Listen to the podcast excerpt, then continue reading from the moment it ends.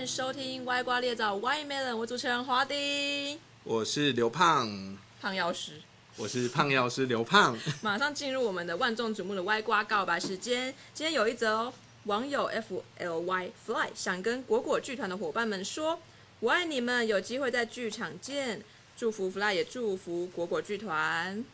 请问胖药师，是你还留着你的周记吗？我昨天很认真的找了一遍，我找到我妹跟我弟的，就是没有找到我的，看来是消失在一堆灰尘里面了你。根本就无心做这个节目。没错，我真的很认真的来骗这一次的通告费。我觉得周记是件很恐怖的事，尤其是翻到就是国中或高中的。我觉得我不管国小、国中、高中，我都觉得是一个不愿面对的过去。你可能以前做了很多不 OK 的事，没错马上看我们华丁的周记，，OK，那我们就从国中开始好了。OK 这一个嘛，OK，好，那容我来朗诵一下。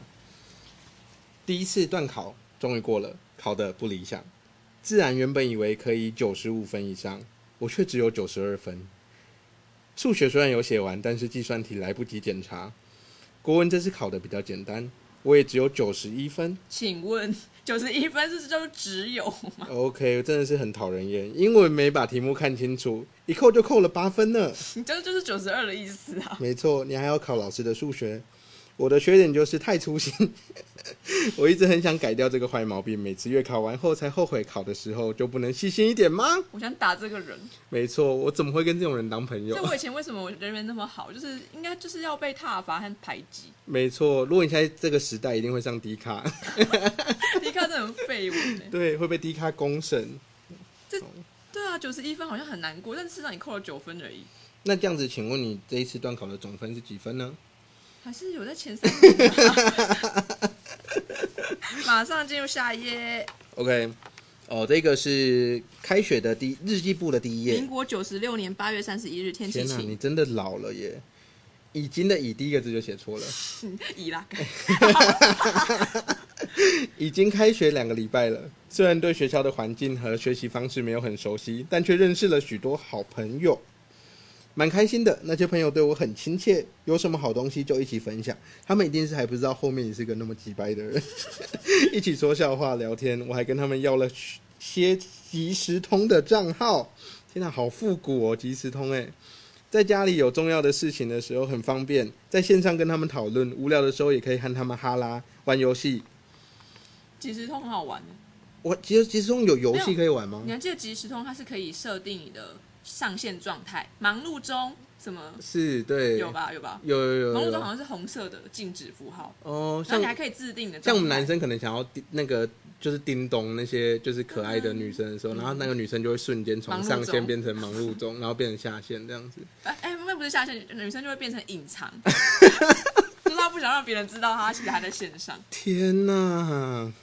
哎、即时通我真的已经快忘记这个东西了、哎，那时候真的是每天一回家我就要去即时通，然后上线，然后还有去逛雅虎奇摩，哎、雅虎的新闻，新闻，然后对，呃还有无名的什么谁来我家，还有什么今什么对然后最然后还的什么前十名，然后去看一下 那个。去看什么豆花妹什么的。后后面是那个年代的吗？对啊，在豆花妹就无名小站的时候啊，哎、你知道我国中做一个就是为了豆花妹的事情。你刚才问我说有没有追星的经验，我说没有，可是我忘记其实有豆花妹。因为那时候我国中毕业的时候，我们好像是去台北之类的，然后那时候豆花妹正红。国中毕业一定会去木栅啊什么的。对对对，然后可是那时候我们好像舍弃了一个一零一的行程，因为我们小屁孩哪买得起一零一的东西，就在那边看哦好高哦，就这样结束了。然后我们就果断决定，我们就几个朋友，然后一起租计程车，然后就要直接跳上去，然后去找豆花妹。然后我们什么叫去找豆，他有办一个签不是不是那时候豆花妹还在卖豆花啊，她还没有红啊。就是那时候，他就，然后我们就去那一间豆花店，然后就几个人就包了，因为每个人可能都掏二十块、三十块，然后包计程车，然后就去那个豆花店，然后就扑空，为什么？可能红了吧，可能太多人都都挤去那边看他，所以他就没有做了，还是怎么样？可是我真的记得。我很那时候我是很迷无名小站的，我不是那种就是会自拍露奶的虾妹，就是但是我会写一大堆我觉得那也是需要有一些，就是好的，你是想你要表什么？的意思是说，就是我就会一直写一些就是无无病呻吟的文章。没错，我也是这样子。然后可是男生跟女生的差别就是女生会有人看，然后会有人去留言，然后男生人家觉得你是白痴，然后 po 那种玉米须的头啊，自拍照，然后对着那个厕所的镜子，吧对啊，厕所镜子，然后还脏脏的，这样有没有？那时候每个男生都剪玉米须啊，对啊，我真的是啊，我已经，所以那时候无名小站结束，我一点哀嚎都没有，我很开心，别人永远找不到他个。记录。，对，我完全不想让别人找有机会找到他。赶快看下一篇周记，好的，这个就是在追星的过程。九十八年一月一号，元旦，对，天气是冷啊。想想是怎样我？我觉得你的天气真的很有创意，就是冷啊，hot，台风，就是天气晴，只有第一篇是这个，其他都是还有后面就不盯了。对，还有一个天气是惊叹号，我不知道想要表达什么。就是好，那开始哦。昨天补习班回家，听到星光三少在唱歌。本来不去跨年的我，决定倒数时从家里出门，反正市政府离家里很近。约十一点四十，看着台南跨年的转播，市长唱完歌，我才要去。比如说那种在跨年之前，然后市长就会上来致辞，然后唱一个什么“爱表加赢”啊之类的。那时候好像是许天才市长，然后他好嗯像他很喜欢唱，应该是四季红吧。然后大家都觉得很焦躁，就是要等他唱完再去。OK，所以就是赶在最后一刻，就是要放烟火的时候才去这样。对，而且而且还有 S.H.E，哦，好，我来念一下 S.H.E 这一段。女子天团 S.H.E 把现场炒热，我可能不够高，要为什么这边有一个空格？脚垫垫脚，我是是垫脚尖吧？你是不是垫不会写？然后老师也没有抓到哎、要垫脚尖才能看到他们的脸。下了一点雨，有些人回去了，妈妈却拉着我越挤越前面，好近啊，好近啊！他们唱完歌后，呃呃，你是一个同学。，他他不是同学，他是一个明星。哦，这个我以为是你哪个朋友，这个粉丝完蛋了，我一见来没有，很没有很更多人回去了，他粉丝才会揍你吧？他一来的更多人回去了，我看到他整个人了，惊叹号，这是一个他是一个很有名的人，是不是？我觉得他有一首歌好像蛮好听的，但现在也忘记了。然后好近也好清楚，超开心的。哎、这真的看起来像变态。如果今天换一个角度，如果是我，然后说看到哪一个女星，然后就哇好近哦，然后看到就是整看到整个人了，好近也好清楚，这一定会被踏伐的啊。这就是政治不正确的地方啊！好，请看下一篇，下一篇有 OK 华丁的高中时期的作文。好的，这个是模拟考的学测模拟考的作文，青春的色彩。我要改变一下我的音调，配合这个的非氛围。常的高级优雅。OK，青春是薄荷绿，如雨后的清新。薄荷绿不像军绿色那样厚重，也没有荧光绿那样轻佻，它混着薄薄薄的淡蓝色的绸，混着柔柔的鹅黄色的乐，三小，在刚萌芽的小草上湿润着透明色的雨。那，我想，我听不下去 了。我也念念不下去了，真的好可怕！这到底是什么样的人生可以写出这种 gay 白的话？欸可这是 A A 八，哎就是相当于就是很高级分。就像 A 像最高级是 A 九，就跟和牛一样哎 所以是 A 八和牛你。看这篇文章最后还登载在《国语日报》上，天青春的色呐！彩，就我还查得到。还有什么现代小学生就是找到我这篇，就是作者侯叉叉，就是这篇的心得，他还帮我写心得。你说看了这一篇之后的心得，什么什么作者就是展完美展现这个青春的。你是不是有付钱给你妹写这件事情？继续看侯阿丁的周记？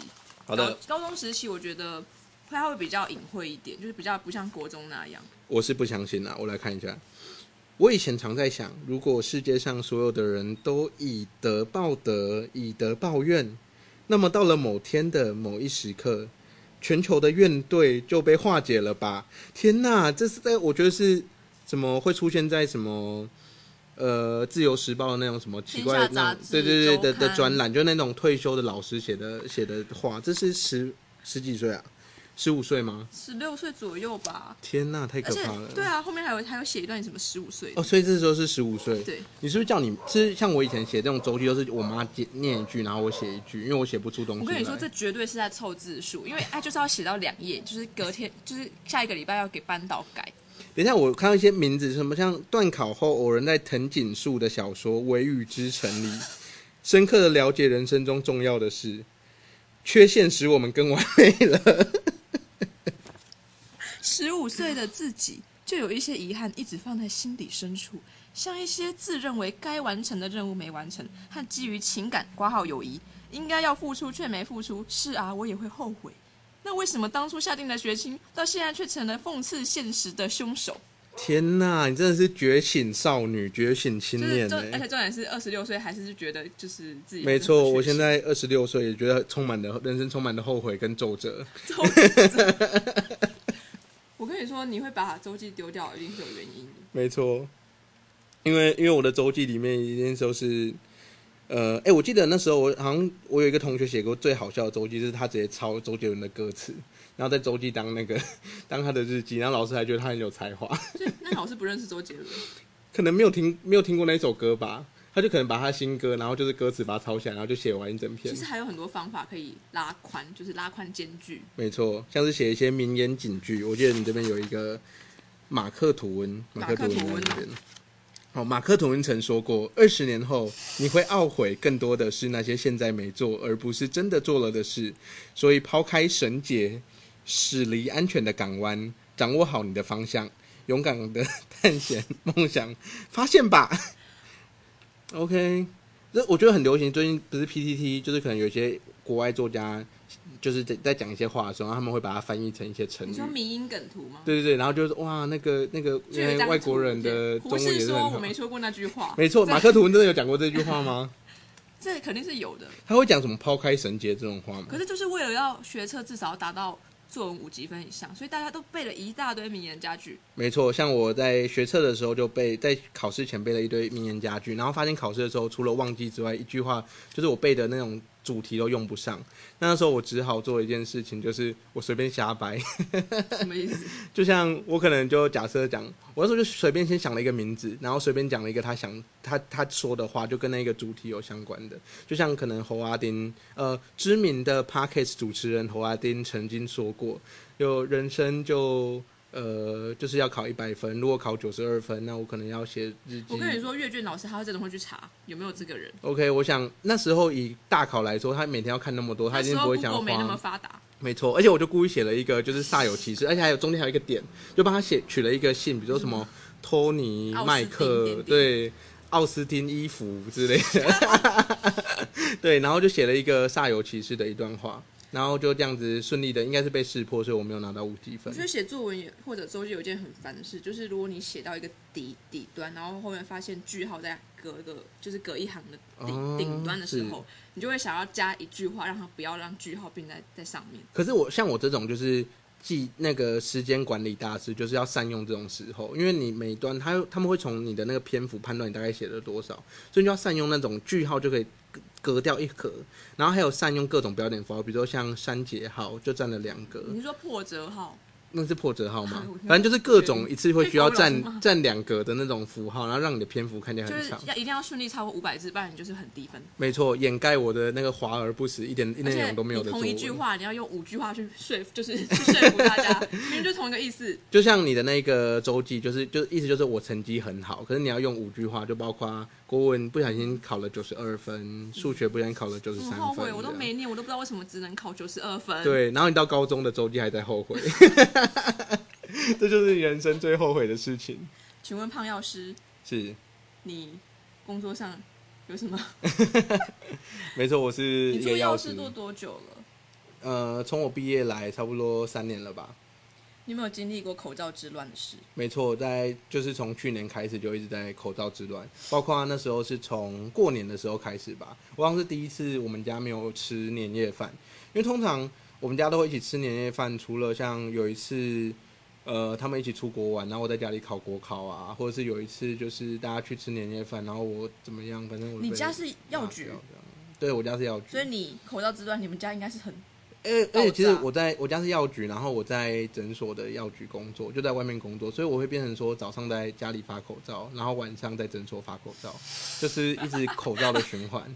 没错，而且早上那时候八点八点，我们家是八点半开门，可那时候为了因为八点就会有一大排长龙的人，然后从我们家后面绕大概一百公尺，然后大家都要顶口罩，所以每天都像战场一样，我们八点就外面就一堆人，然后我只是要出去倒个垃圾都会。一开门，然后就一堆人，然后涌入进来。我说：“哦，没有，八点半才开，八点半才开。”对，然后那时候大概是我人生最早起来的时候吧。我现在大概每天都睡到九点多。是不是有不理智的民众？没错，我那时候在，因为那时候有唐凤吧，应该是唐凤、嗯出了一个 A P P，就是口罩的那个搜寻地图，可以找到哪边有口罩。不过因为呃，其实有几个 bug，一个是就是刚开始出来的时候，它没办法那么及时，就是它没办法说呃，我一发出去它就那个数量就会变。然后第二个是因为他们每每个每天都会送新的口罩来，所以如果他每天送新的口罩，那隔天的那个数量就是会在那上面。比如说假设一天有一千个好了，那我现在这边看起来有一千多一千个，可其实是明天要发的，今天的已经发完了。像这种状况，总之那一个人他就是悟性的那个 app。对，然后他就很坚持，哎，您家给我几千哎口罩呢？阿里宝贝好啊。然后说哦，不好意思，因为我们的那个时间已经就是发口罩的时间是几点到几点，现在已经过了。然后那时候我手边有超多人在忙，那时候在诊所有大概十几个十几个病患在等我发药。然后他竟然要给我拿口罩，然后他就一直很坚持，然后就在里面咆哮，然后还说你不给我是不是？你不给我要报警。然后他就竟然真的报警了。对，然后警察就来。然后警察就说：“哦啊，你你这边你可不可以给他？”我说：“哦，没办法，因为那个是明天要发什么？你这边有一千多个呢，什么什么？”然后就一直很激动。然后最后我就想说：“啊，算了，我就拿我自己的自己的口罩给他。”然后想要息事宁人，可我想说：“那你等我一下，我先把这边的病患把它消化完，我把他们药发完，因为他们都可能要等一个小时。”然后他还继续就是在那边咆哮。然后最后竟然有一个 有一个病患就受不了，就就出去跟他吵架。然后后来那时候警察已经走了，他又再叫一次警察。然后可是那时候他就他就一直很坚持说他被那个人推到啊，就是有人家有对他动手，想要告他，对对，想要告他。然后警察就进去问那个大，就是里面的等下大家说，哎啊那个有没有就是大家有没有目击的想要出来做？然后大家都不理他，因为他在那边吵一个小时了。对，到底，唉，那真的是我遇到就是最最讨厌的事情。反正口罩真的是每天都有各种，就是已经过了时间啊，或者是什么。然后就还要领，而且每天在点口罩的钱的时候都会有少，所以等于说我们根本就为什么为什么会这样？因为它是我们帮政府收嘛，然后口罩的钱跟数量几乎每个礼拜都在变，那所以有时候可能是收，现在现在是收四十块，有时候收五十块，有时候收四十五块，类似像这样子，就是不同的片数它收不同的钱，然后我们要在里面找钱，所以就有很多一定会有找错钱的时候，或者是有人少放钱或是怎么样，所以几乎每天在点那个口罩的钱的时候，真的都是。满手的铜臭味，然后 享受财富自由的感觉，全部都是钱，然后可是几乎都会有错，然后就要自己贴这样。你们药师有没有可能被吊销执照？也是有可能啊，如果我可能去制毒或者是什么之类的。不过我有一个是有接近，也许会被罚的经验，就是我有一次不小心拿错药。因为我以前过去不管在医院或是在药局啊，我们都有很多的出错的 debug 的的机制，就是我可能假设我是做药的药师，你知道其实医院其实有一个那个输送带嘛，就是我们可能会。自嘲说那个药师工作很像在工厂的输送带，可是其实医院真的有一个输送带，你就是做完之后把药放进输送带，然后它就会慢慢撸撸撸撸到前面，然后到前面的时候那一个人接到之后，他就开始 check 药有没有。哦，所以不像我们一般人，我们一般人可能会以为药师就只有一个负责包药或者给药，但事实上有好多个。对，像医那个医院同时可能就如果是像大型医院，可能五十到一百个同时在里面。做事情这样，然后每个人会负责不同的事情，然后负责不同的班。那一般的民众拿到药，只有接触到最后发药那一两个药师在外面发药，可是其实里面有一堆人在忙着做很多很多的工作。那所以通常不会拿错药，是因为有第一个药师做完药之后，然后让第二个人检查。那到第第三个人在发药的时候，又会再检查一次，所以就有很多出错的。那你怎么会拿错药给人家呢？哦，因为那时候后来去诊所之后，就是只有自己一个人。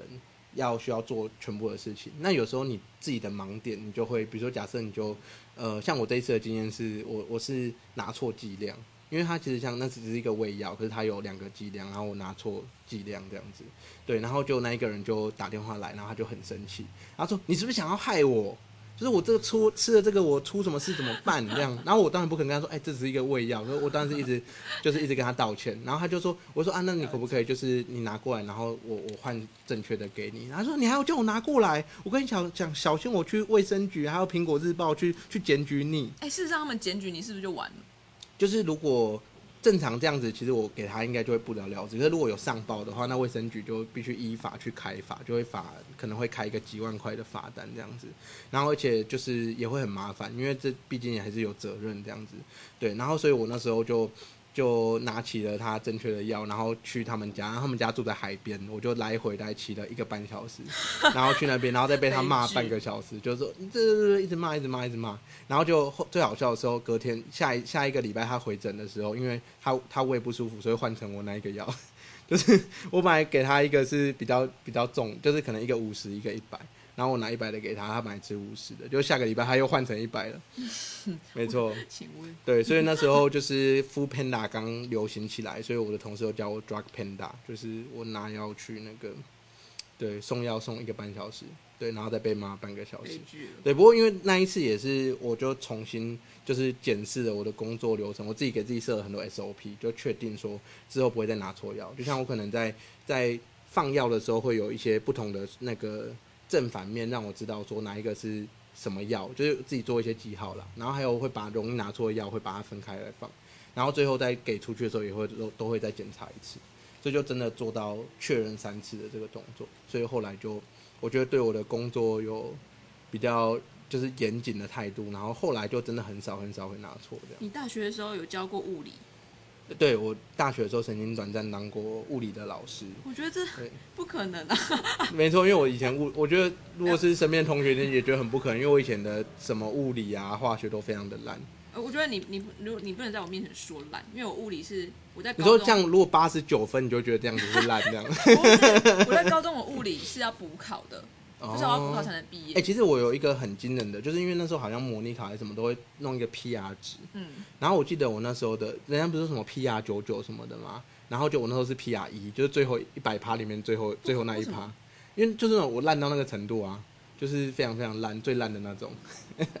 然后可是我那时候就是后来要考试的时候，我就很认真啊，然后所以我就会缠着那时候补习班老师，然后一直问问题，然后问到会为止。然后所以后来我就就是有。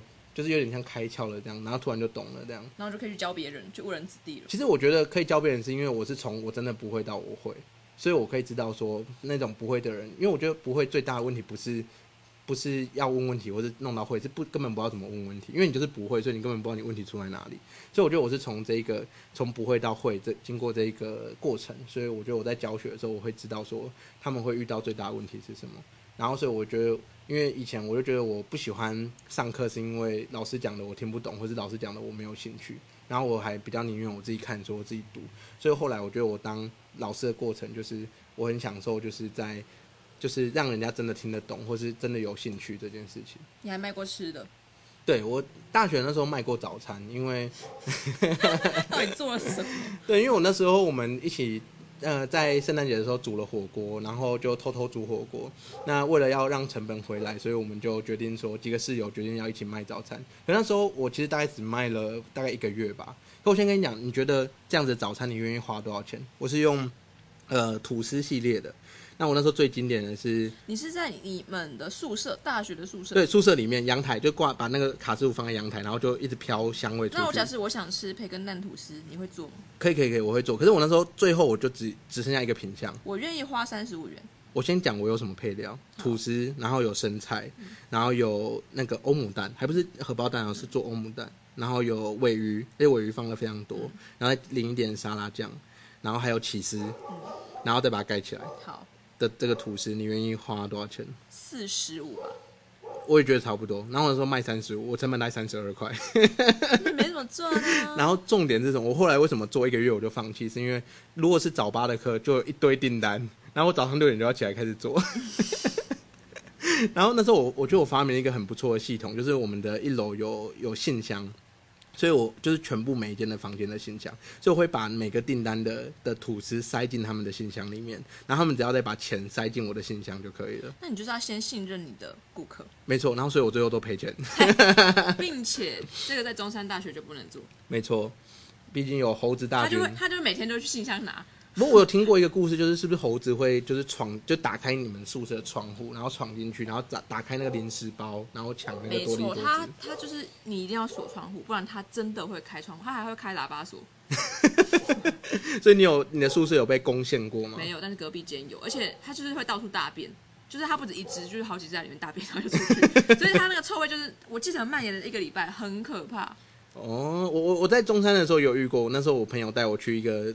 中山的秘境海滩。你们中山是不是有很多秘境的那种小小柴路？山小海滩，对对对对对，然后他就带我去，然后我们那边拍拍照。就后来竟然就回去的时候，在我们的机车旁边就被一群猴子，至少有二十只包围，然后非常的可怕，张牙舞爪。然后那时候我的我发现我的车上，他就他就开始骂我说：“你不能，你知道在中山里面，你不能有带有任何塑胶袋的东西。”我跟你说，就是你要分辨这个人是不是中山的校友，你就知道，就是他往后的人生，他就再也不会拿塑胶袋在路上走。对，他说你不可以带塑胶袋，然后说哈，这是什么状况？然后我们最后就我我们用声东击西，就一个人先假装那边对猴子，然后我就赶快偷偷跑去我的车上，然后拿起那个塑料袋，然后往一个远处的地方丢。虽然这是一个很、哦是放弃了你的食物吗？没错，放弃我的包子，它还是新龙居的包子，非常的贵，还要排队。哎、新龙居很好吃、新龙居非常常好吃，那是我大学最喜欢的的的食物。半夜去吃，对我喜欢它的那个包子跟那个豆浆牛奶，我觉得他们豆浆牛奶结果猴子就是非常好喝去吃那个。没错，他们也是试货的。好，今天节目就节目就到这边。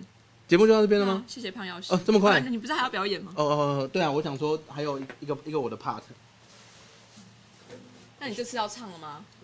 我我这一次要唱，因为我我觉得我的吉他已经非常久没有弹了。开头没有唱的原因是怕大家就取消订阅。对，所以希望大家现在可以先离开。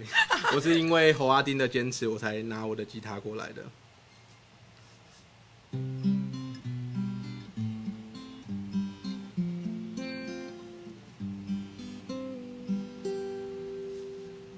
I found a love for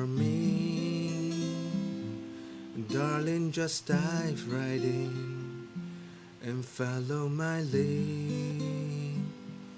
I found a girl, beautiful and sweet. I never knew you were the someone waiting for me. 'Cause we were just kids when we fell in love, not knowing what it was. I will not give you up this time. Darling, just kiss me slow. Your heart is all I own, and in your eyes, you're holding mine. Baby, in the dark with you between my arms, barefoot on the grass, listening to our favorite song. When you say you look a mess, I whisper underneath my breath. You heard it, darling. You look perfect tonight. 欢迎搜寻华鼎的 IG 和脸书，站起来追踪起来。我们下次见，谢谢收听歪瓜裂枣歪 Melon，拜拜。